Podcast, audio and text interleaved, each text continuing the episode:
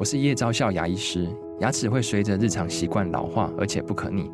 当珐琅质受损，牙齿结构会出现破裂，还有细微的小孔，导致我们牙齿变得又脆弱又敏感。这边我真心推荐贝欧尼修复牙膏，内含 Bio HAP 成分，搭配正确的刷牙习惯，经科学实证，可在两周有效让牙齿再矿化，修复受损珐琅质的细微小孔。相关资讯及购买通路，请参考资讯栏连接。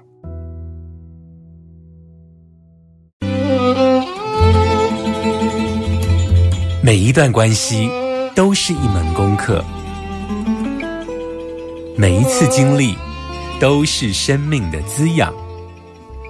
世界上最重要的东西，往往用眼睛是看不见的。One two three four。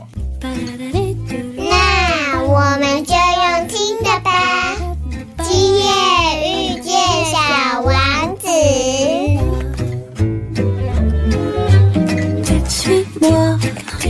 Là où je suis sourd, suis-moi. Et si je suis pas, suis-moi, là où je suis beau.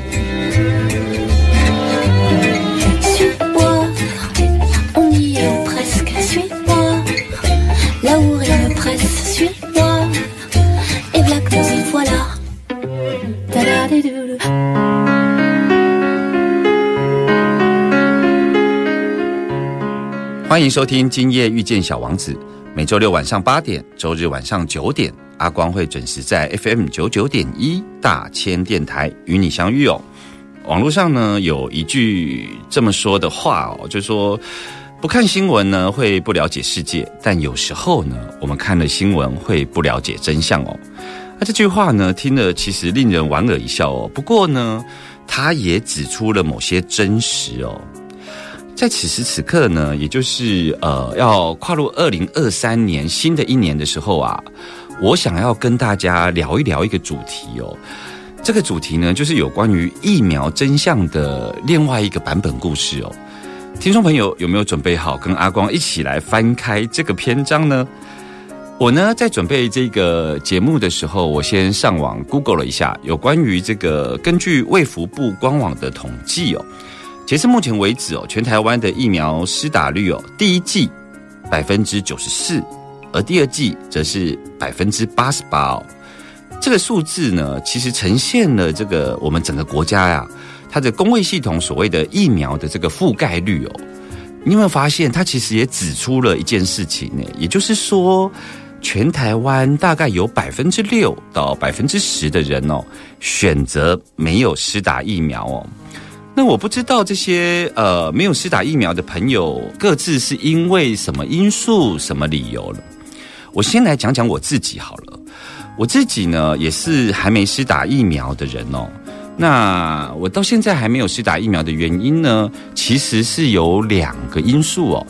第一个因素是阿光从小在这个中医药的环境长大，就说我其实是一个汉药的世家，就说包括我的亲族，包括我的兄弟姐妹，我爸爸、我姐夫等等的人都是做这个中医药的相关行业哦，所以我从小对于这个身体的认识啊，其实比较是从这种平衡的角度来看待人的身体哦，就像是我们有时候会听到说，诶。如果我们感冒去看中医的时候啊，中医会怎么说呢？啊，他会说这是风邪入侵，有没有？所以呢，透过药理的配方去补足正气，然后去调和，便是一种治疗方式哦。所以呢，我们普遍会有一种经验，或有一种说法会这样说的，就是说吃中药效果比较慢，但身体的后遗症比较少，对不对？主要呢，是因为中医药的观点。他们采取的不是所谓的对抗治疗哦。不过今天呢，我们是要谈疫苗，对不对？那阿光一方面一开始没有打疫苗，是因为我对于身体的看法是站在一个平衡的观点来看，也就是我们身体其实是有自我修复能力的。可是真正让我决定先不打疫苗的原因是，听众朋友有没有记得？大概在一年半前吧。有一天呢，有一则新闻就是在讨论什么疫苗，然后来搭配什么疫苗的效果最好。什么 A G 呢？打完之后，你第二季最好去打 B N T，类似这样的举例有没有？听众朋友应该还有印象吧？忽然之间，台湾跟全世界同步都在产出这样的新闻，但是它版本不太一样。也就是说，你第一季打什么，第二季打什么，会是一个比较好的效果，都有不同的版本。那当时呢，我看到了这样的新闻，我便觉得好奇怪哦。除了一般人的认知说，哎，这个是不是后面有这个所谓的疫苗利益的大饼之外啊？其实我那时候想到的是，这里头有没有第二季想要覆盖第一季的这种企图呢？我当然不知道真正的原因，但是我就决定暂时先不打了。所以这一集的疗愈大来宾呢，我要邀请跟阿光一样，就是没有打疫苗的朋友，也就是那个百分之六跟百分之十的这一群朋友，他们除了自己没有打疫苗，并且也会担心其他人打疫苗对人的影响。那我在网络上有看到一群人经常在呼吁他们对于疫苗的担心，所以我今天就特别邀请他们来到节目中哦，听听不打疫苗的这群人他们另外一个版本以及故事哦。在这里还是要跟听众朋友说，无论你是否已经打了疫苗，无论你选择什么，我都要告诉你，不要恐惧。更不要加入制造恐惧的行列哦。我们静下心来哦，来听听台湾有百分之六到百分之十的人没有打疫苗，他们又是一个什么样的故事跟想法？慢点，慢点，慢点，让灵魂跟上我们的脚步。欢迎疗愈大来宾。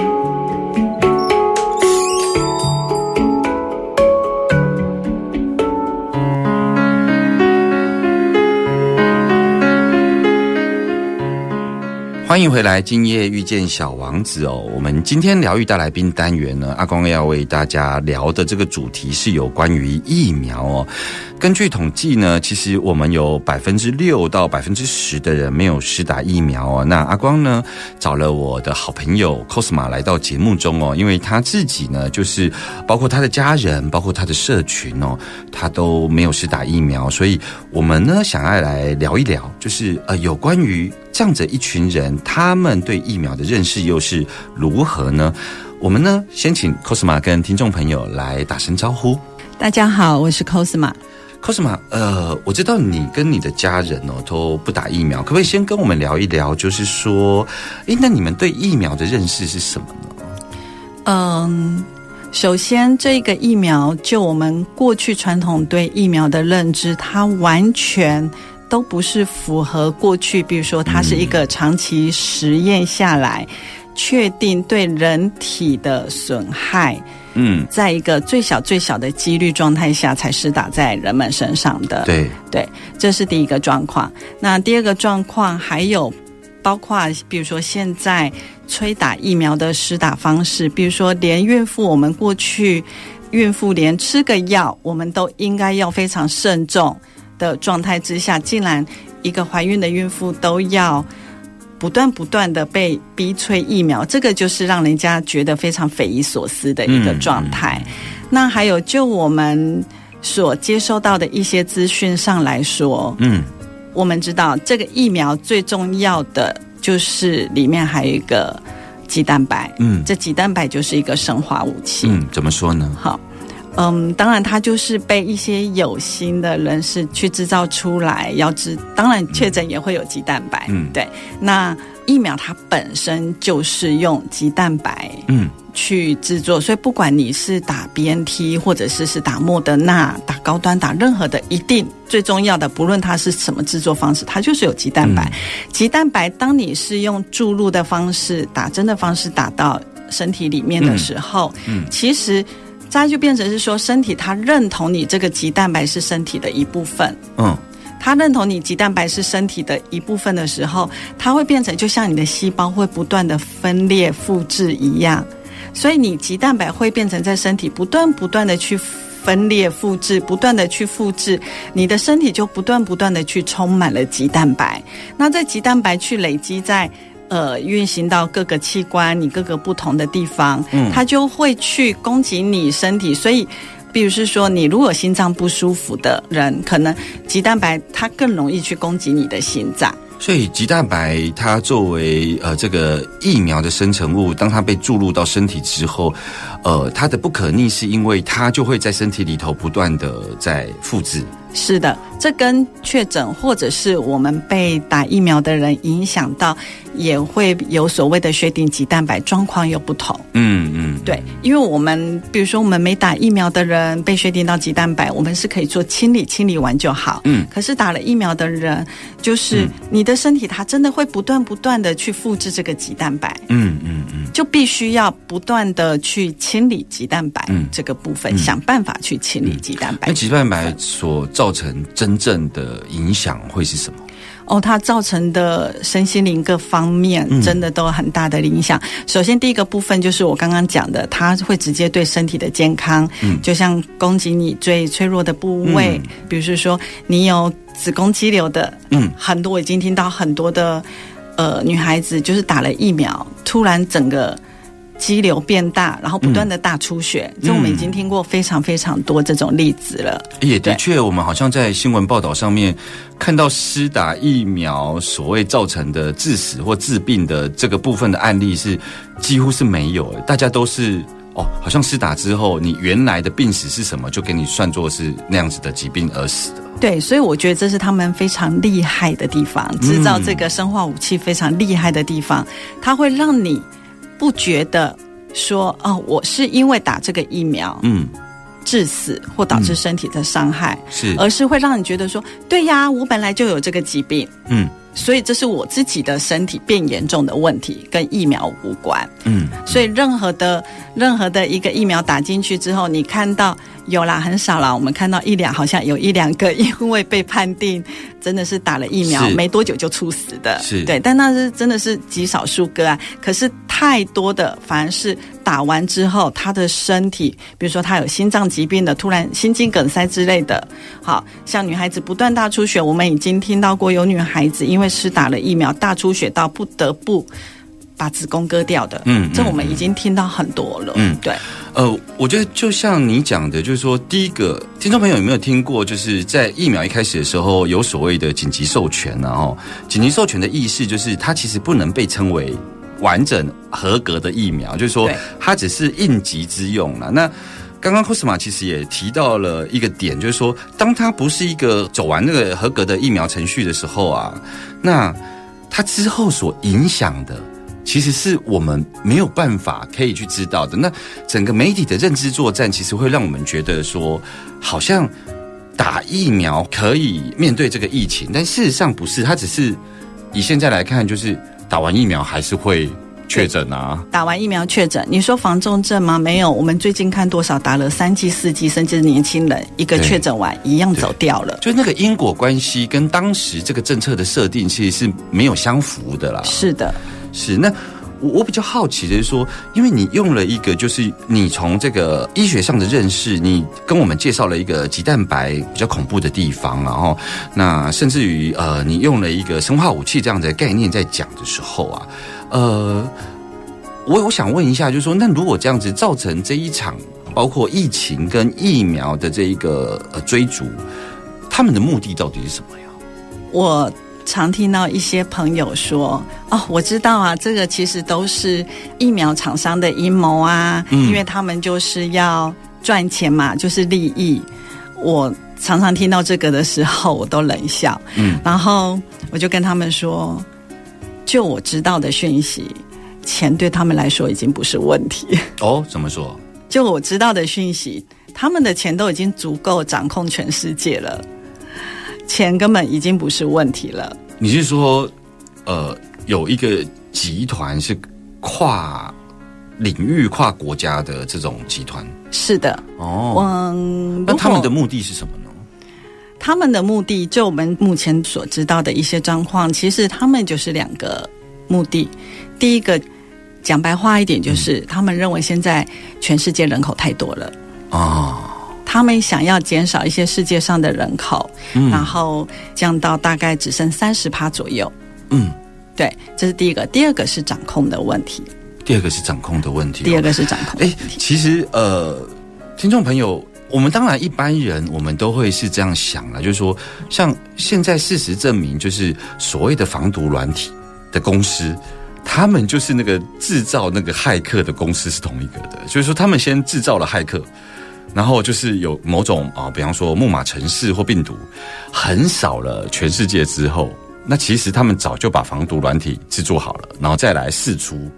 那我们一般人的认识是这样，可是 Cosma 给我们带来的一个讯息是，其实是有一个集团想要在这个人口数上面去做一些动作了哈。那我在这里也要跟听众朋友讲，就是说，呃，或许你听到这里，你会觉得，哎，这是想象哦。那所谓的想象，就是它还没被证实是一个事实，都被称为想象哦。也就是说。阿光其实对于今天的访问，为什么要提出这样的一个空间？是我想要听听另外一种可能性哦。回来之后呢，我们继续来聊聊有关于疫苗的另外一个篇章。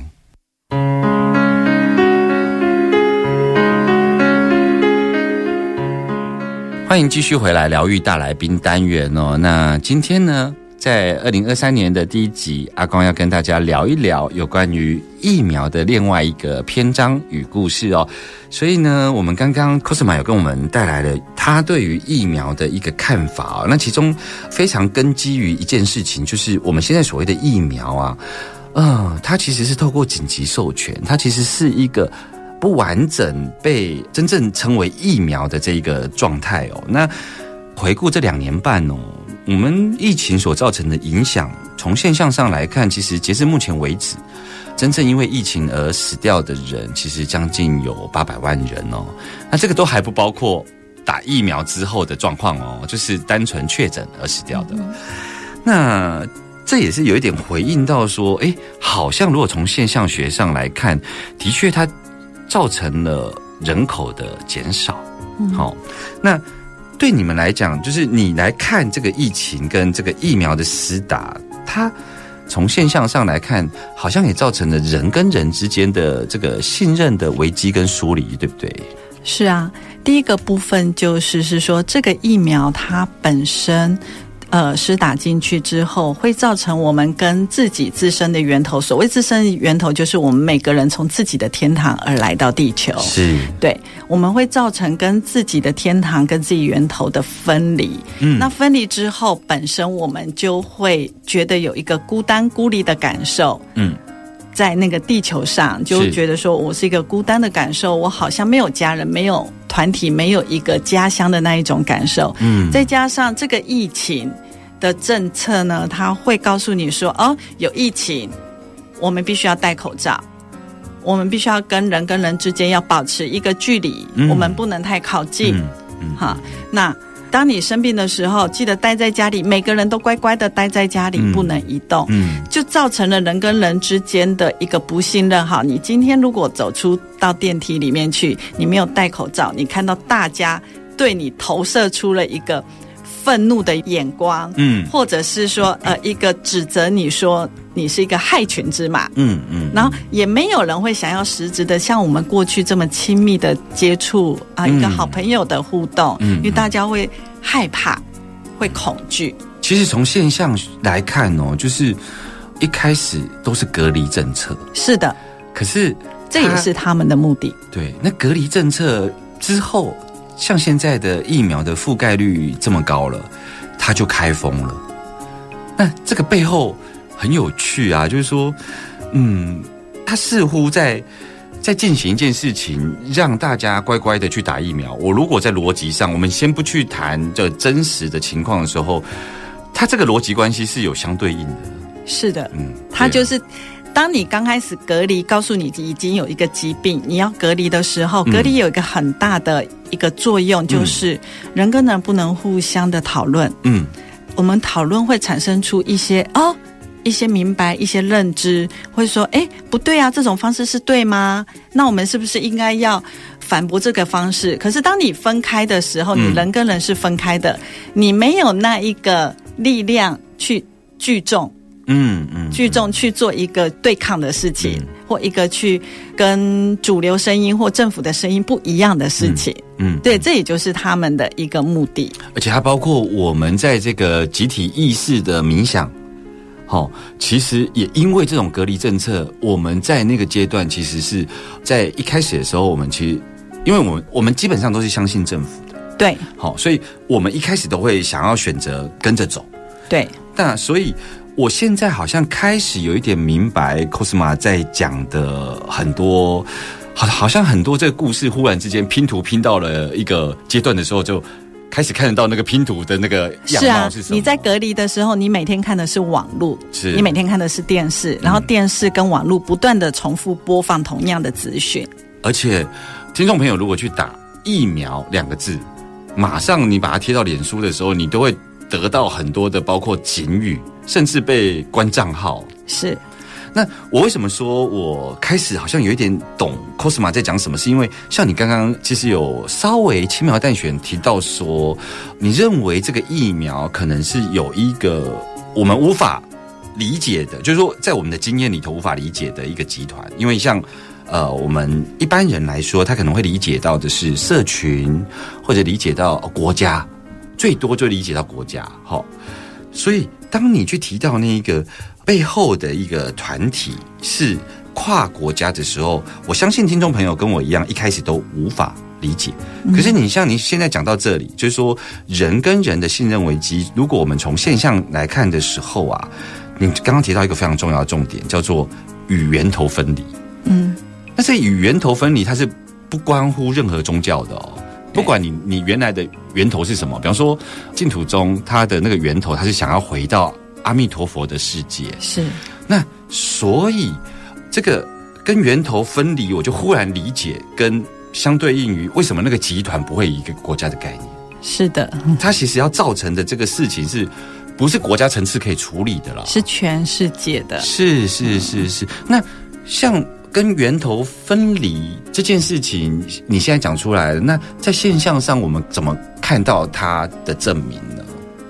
首先，当你跟自己源头分离的时候，这个疫苗造成除了我刚刚讲的孤单、孤独的感受，那慢慢慢慢的，你会失去了一个所谓的自我的意识。嗯，那自我的意识，意思是说，你开始慢慢的好像不太有自己的想法。嗯嗯嗯嗯嗯，你的想法好像都是被灌输而来的，比如说主流告诉你什么才是对的，嗯，你就对。就是这样子是对的，嗯嗯啊，政府告诉你什么才是对的，对我就是这样子做就对了。然后我们会像一个机器人一样，就是乖乖的这样子去做事情，乖乖的照这个路线走，乖乖的照这个模式去运作，然后这样才是正确的。这也就是当你跟跟源头源头断掉连接，你慢慢慢慢，因为我们从自己的天堂而来，嗯那是我们自己的源头，自己的天堂，所以你的意识也就是跟你的天堂是创造一个流动的。嗯嗯啊，所以你在过去的你可能有非常多的 idea，可能有非常多的自己的想法。创造型工作的人，嗯创意型工作人，他可能突然呃很多的灵感，可以去创造出一些不管在工作上或生活上的一些点子，一些什么的。可是这些慢慢的就会断掉。你你这个让我忽然想到一件事情，就是新闻上有在讲说，确诊之后的长新冠，嗯，它会发生所谓的脑雾。对，我觉得是脑雾，跟你刚刚所讲的，就是说哦，包括你的创作力啊、生命力啊，包括你的思考都可甚至会能断片。是是是，而且这个脑雾的现象，包括打疫苗，包括确诊都会发生，都会对，因为都嗯有鸡蛋白。是。其实我在二零二三年的第一集节目，然后谈这个主题，最主要有一个原因，就是说我们其实都站在同一艘船上，是那我们并不知道我们现在所做的事情，呃，以后会有什么影响哦。比方说，现在小朋友要施打啊，像我，让我们年近半百，了不起再活二十年嘛。但是我们的下一代，他们也在这一个政策之下施打，我们还是会担心啊。那我为什么说它是一个呃，我们共同正在经历的事情？无论你有没有打疫苗哈，因为包括如果这个疫苗施打之后有的副作用，它实际上也会影响到我们整个医疗上的财政啊，是啊，好，所以它是一个现实问题，它并不是一个好像哲学上好像在探索的问题。那我为什么要从这里开始讲的原因是，所以我就会非常关心，也邀请听众朋友去关心，到底现在有什么样的现象，比方说。cosma，你有记得就是曾经有一个新闻报道说，打了某个厂牌的疫苗，忽然之间大家好像变万磁王，有没有？他就会贴贴那个汤匙，然后有急性就会大家都会。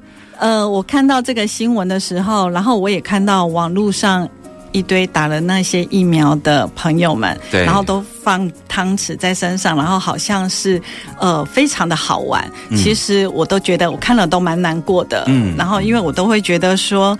你不觉得自己的身体变成这样是很可怕的一件事情吗？嗯嗯嗯嗯。那为什么你的身体会这样？因为除了里面施打的疫苗，它里面含了一些包括石墨烯，还有一些我们甚至不知道的一些微小、极微小的。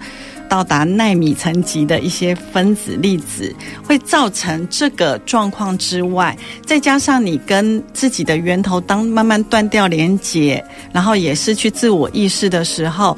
这些有磁性代表是什么？你可以接受电磁波的。嗯嗯嗯嗯，是是是，是代表你可以是被接受电磁波，不然一个疫苗为什么会让你身体要产生磁性？嗯，大家不觉得很奇怪吗？嗯，你只会觉得身体很好玩，你不会觉得很可怕吗？就像说在那个呃呃雷阵雨来的时候，就会希望说，哎，我们身上不要有带有铁的相关的饰品。因为你有可能会导电，对，好，其实是这个道理，就是说，当我们的人体成为有极性、有磁性的时候，它就有可能成为接收讯息的一个行动者。没错，所以我要跟大家谈的就是五 G 这个问题。五 G 啊，对，那在五 G，其实在过去。大家其实是 Google 一下，就是关于一些科学上的报道，我们也都知道啊。五 G 它的波长是跟我们过去三 G、四 G 这些都不一样的，甚至它架设的方式也不同。我们过去看到可能长长的要在屋顶上或在哪里，可现在它不是哦，它是一个小小的，它必须要架很多。嗯，然后它也小小的，小小代表什么？你一个大楼社区里可能哪一个房间？嗯。租给人是里面装满了五 G，你都不知道。他可能会在装潢里头，对，也可能在装潢里头。他也可能是，比如说电信公司或是哪里租了一个房间，你也不知道。他用某个人的名义去租了一个房间，可是里面摆满了五 G 的接收器，是发射器，应该算发射器吧？对，这个东西你都不知道。那。为什么要提到五 G 呢？这个就是我刚刚前面有提到说，这个疫苗除了第一个减少人口之外，第二个就是掌控的议题。对，当你疫苗的人口，全世界疫苗人口打得够多的时候，怎么样叫掌控呢？你用跟自己的源头断掉，你慢慢失去自我的意识，你慢慢就是本来就已经失去自我意识，开始配合哦，政府说什么，世界说什么，你就怎么做的时候，好，他五 G 做一个。源头，它的五 G 的源头做一个电源的发射、电波的发射，那他要叫你做什么事情，你就做什么事情。嗯嗯，我觉得这个听起来比较恐怖的地方，倒也不是说他会训练我们成为一种好像会干坏事。我自己听起来会觉得比较可怕的地方是，我们会失去自我。是会失去自我，所以其实是呃，我们最近已经有慢慢的发现了，嗯，因为就我们知道他们有在一段一段时间会有，好像有点类似尝试发送看看反应。哦，对，然后嗯，我们已经就是慢慢发现有些朋友施打疫苗之后，然后变得比较有攻击性，嗯，或者是突然会莫名其妙的做一些很奇怪。就是跟他平常的状态是不太一样。当然，这个或许不是那么普遍化，还没有那么普遍化。可是，我们已经开始慢慢慢慢观察到这种状况是越来越多了。其实，就像你前面呃有跟我们提到的，就是说这个疫苗的施打其实会造成一个状况，就是说它会从你身体最脆弱的地方去。但是，我们人其实是有身心灵。是，也就是说，你如果在这个阶段，你可能是有，比方说，呃，身心症，就是说，你可能有呃忧郁啊，哈，躁郁啊，它也有可能把它放大。是的，所以我自己是有观察到说，哎，好像最近的这个自杀率，对，因为连我们台中市政府都有连续好几起，对，这对我来讲有点不可思议，因为一个政府单位其实是一个上班跟社交的地方，它比较不是一个私人领域。那为什么会什么动因让他能够？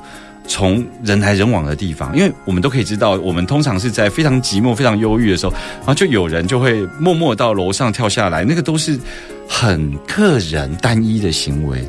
可是会选择在他自己上班的地方跳，在没有任何的霸凌冤情的情况下，会做这种事，而且不止一件。是，这这其实有有点奇怪了哦。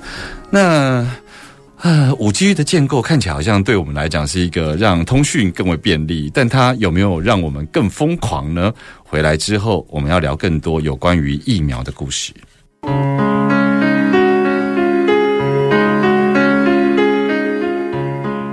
欢迎继续回来疗愈大来宾单元哦。那今天访问 Cosma 跟我们聊了很多有关于疫苗的另外一个篇章哦，也就是说台湾的这个疫苗的施打率哦。第一针跟第二针这样加总起来啊，其实还有将近六趴到十趴的人没有施打疫苗。那我也蛮想要听听这群没有打疫苗的人他们的不同想法。那今天呢，其实只是其中一个社群他们对于疫苗的看法哦。那我其实听下来，就像我在节目的一开头所讲的，其实我不管你有没有施打疫苗，我都希望。大家不要在恐惧的情况下去做决定，好。但是我们听完这么多的资讯，我们只能说这些资讯有很多的未知，以至于我真的不知道在此时此刻我们可以做什么样的决定。好，那像你们的社群里头啊，就是你们已经有这样对疫苗的认识，那你们有没有相对应的一些做法？当然，对于我们来说，我们会就我们收集了也蛮多资讯的，不管是我们的传承的资讯，嗯，对，也当然包括在其他，比如说身体上的照护，实质上食物上的饮食的注意的资讯，这些我们倒是真的去收集蛮多的，因为我们只能自救。是是是，因为延续你今天的节目里头跟我们分享的揭露的许多资讯。我最近看到一个新闻篇章，有在讲说，好像国外的医院开始有在储存所谓的干净血库这样的概念，也就是说，他们对于疫苗的不可知，他们不知道它会怎么发展，但他们开始在做所谓的干净血库计划。你的理解是是什么样的？这个我可以稍稍举例一下，就是我在去年的时候大出血。那时候台湾已经施打疫苗超过八成了。对。那我那时候大出血的状况其实是蛮严重的。嗯。可是我坚持在那时候我不去大医院。呃，就是你不输血就是了。对，因为我知道那。以我过去在医院工作过的经历，我大概知道我以我现在状况，那我到医院，医院会做什么处理？对它流程会做什么处理？我知道他会帮我验血红素，然后以我这种还不断不断的大量的出血状况下，呃。一定是验血红素，就等着血红素到达那个值就要帮我输血。但是我怕的就是在那个输血，就在那个 SOP 里头，很有趣的是，他不太管个人的生命价值，他其实是要完成所谓生命真相的数值。对，所以那时候因为台湾的施打已经超过七八成了，而且很多施打了疫苗的朋友也都非常的热心，都有固定的捐血了啊。所以在那时候我。绝对无法知道，我如果被输血，我输的是有打过疫苗的朋友的血液，还是没有打过疫苗的朋友的血液。嗯当我坚持站我自己的立场，不打疫苗的时候，如果我在输血，等于功亏一篑了。是是，我身体同样的是接收到那个肌蛋白，整个是植入我的，因为输血就是一个植入。嗯，而且其实输血。它不只是输血，输血在医学上，它其实就是器官移植了。其实从你的例子里头，我们就可以看到，就是即便像医疗这么专业啊，就我觉得国外跟我们不太一样的地方是，它有一个价值是有关于人权呐。对，就是说他尊重每一个人的宗教信仰，然后尊重每一个人的人权，所以他对于不输血的这个决定，他其实会尊重的。在国内就会觉得不可思议。那因为。他知道某一些人是因为这样不输血，他们就会在医疗上就不会很啊吧。他就觉得 OK 啊，你是这样子，那我们是不是有一个干净的这种储存血液？他们还是站在救人的角度来帮忙你，而不是你不相信我，那你等着死好了。是啊，我觉得这个是台湾可能是需要跟进，但呃，我只知道说台湾目前某些。比较大的医院或一些，或许我们可以用指定捐血的方式，啊是对是指定捐血的方式，比如是说，我现在要输血，我可能指定是不是家人或是什么什么的血液，我不要用医院备用的血液，是，对。那我想节目的最后，我想要问一下 Cosma，就是说，那像我们今天呃揭露了这么多的资讯啊，那我相信听众朋友里头也有很多有打过疫苗，有一些是没打过疫苗。那你们会建议我们可以怎么自救呢？有什么做法？呃，如果以在食物的摄取上，嗯就我们所知道，不管是收集到的资讯，跟我们实际的。呃，去亲身经历过，去实证，因为我们真的也有在吃这些东西，对，所以我会建议大家是说，第一个，我们多补充锌，锌，对，其实这个适用于打了疫苗跟确诊的朋友，嗯。我们可以多补充锌，嗯。多补充维他命 D 三，啊是。还有多补充维他命 C。那维他命 C 比较好的吸收是脂质类的维他命 C，、对。然后还有所谓的胡皮素，胡皮树，哈，还有前半年吧，大概一直吵着那个 NAC 的问题。其实 NAC 是真的很适合，还有像一些螺旋藻。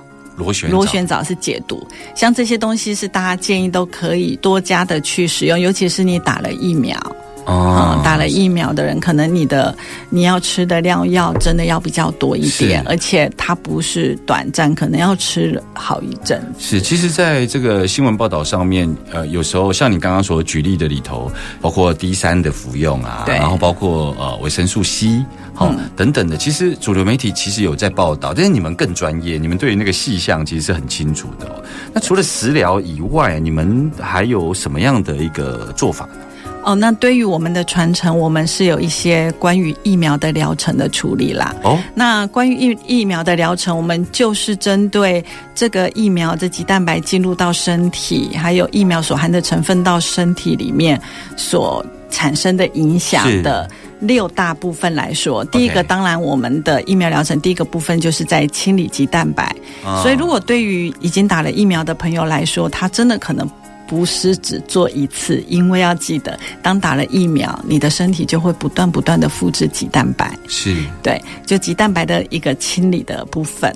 然后第二个部分就是会处理脑雾，哦，会处理脑雾。第三个部分，我们就是会借由这个疗程去协助你。跟与你的源头、你的天堂嗯去恢复连接，嗯嗯对嗯。第四个部分就是让你被疫苗影响的立腺体、细胞立腺体，嗯它的功能再度活化回来，对。然后接下来就是呃，也会在这个疗程里面去消融你长期以来的疲惫感。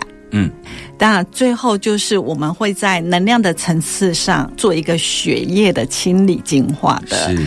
工作。是，其实，在你的描述的这个步骤里头，也蛮符合我们今天这个访谈的节奏、哦。就一开始对于疫苗的认识，从鸡蛋白哦，所以你们的处理也是从鸡蛋白开始。一定的，然后后来从脑雾，就是说它其实是从阻断我们有自我感觉这件事情，对，然后后来我们跟我们的源头去恢复连接，去恢复连接。所以你其实有一个步骤，包括你后来说我们能够消除长期以来的疲劳，这个疲劳可能跟这个我们呃所处的环境，像你刚刚提到的那个五 G 啊，嗯，听众朋友知道吗？当五 G 建构的时候，四 G 并没有被拆除。所以你现在呃，像我们现在是四 G 嘛，你如果到了一个比较收不到四 G 的时候，你去看你的手机，你的手机会自动跳到三 G，这代表什么意思呢？代表三 G 的辐射波并没有被删除。也就是说，我们现在架构的五 G 之后，更绵密的网之后呢，四 G 也没有被拆除。是的，好、所以当然我们处在这种呃呃高度密集的电磁波里头是。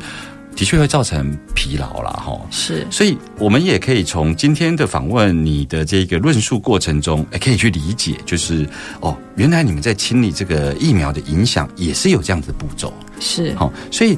呃，我在这个节目的最后啊，我要跟大家讲一个故事哦，就是说，我今天会做这个主题啦，哦，主要是因为我两年前哦，在一场会议，那那场会议啊，我在结束的时候，我留下来跟大家聊天哦。那刚好呢，那阵子大家都会聊说，哎，你去施打疫苗了没？那在场呢，其实就只有我一个人没有施打疫苗。那那个会议里头有一个我非常尊敬的前辈，当时那个前辈啊，他的背景是这样，他是一个呃党外时期一路为了民主而打拼哦，他可以说哦，就是民主运动哦无义不语哦。他当时非常严肃的指责我说：“你的行为就是防疫的破口了啊！你这个人真的很自私哦。如果疫苗那么危险，像你讲的那么危险哦，那……”像我们这些打疫苗的人呢，就是用自己的身体在保护你啊。可是他其实并不知道我不打疫苗的原因，你知道吗？可是他就马上连接到那样子的想法哦。我当时其实是蛮难过的，就是说疫苗的施打它其实是侵入性的，但在宪法上，我要不要选择这个侵入性的治疗，这是一个人权价值可以选择的。可是这样的一个前辈，他一辈子为民主在打拼，可是呢，他却听到我没有施打疫苗，却如此的生气哦。那这个也像是我们今天在访问里头有一个非常重要的重点：如果打疫苗会造成我们彼此的分离，那到底这个疫苗真正的目的是什么？所以我在节目的最后要跟大家讲的是说。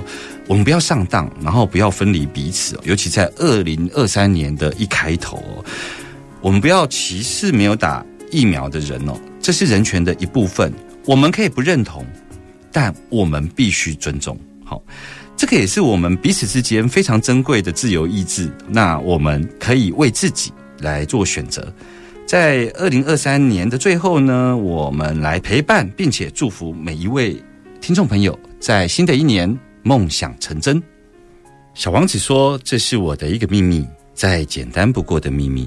一个人只有用心去看，才能看到真实事情的真相。只用眼睛是看不见的。”我们下周见喽，拜拜。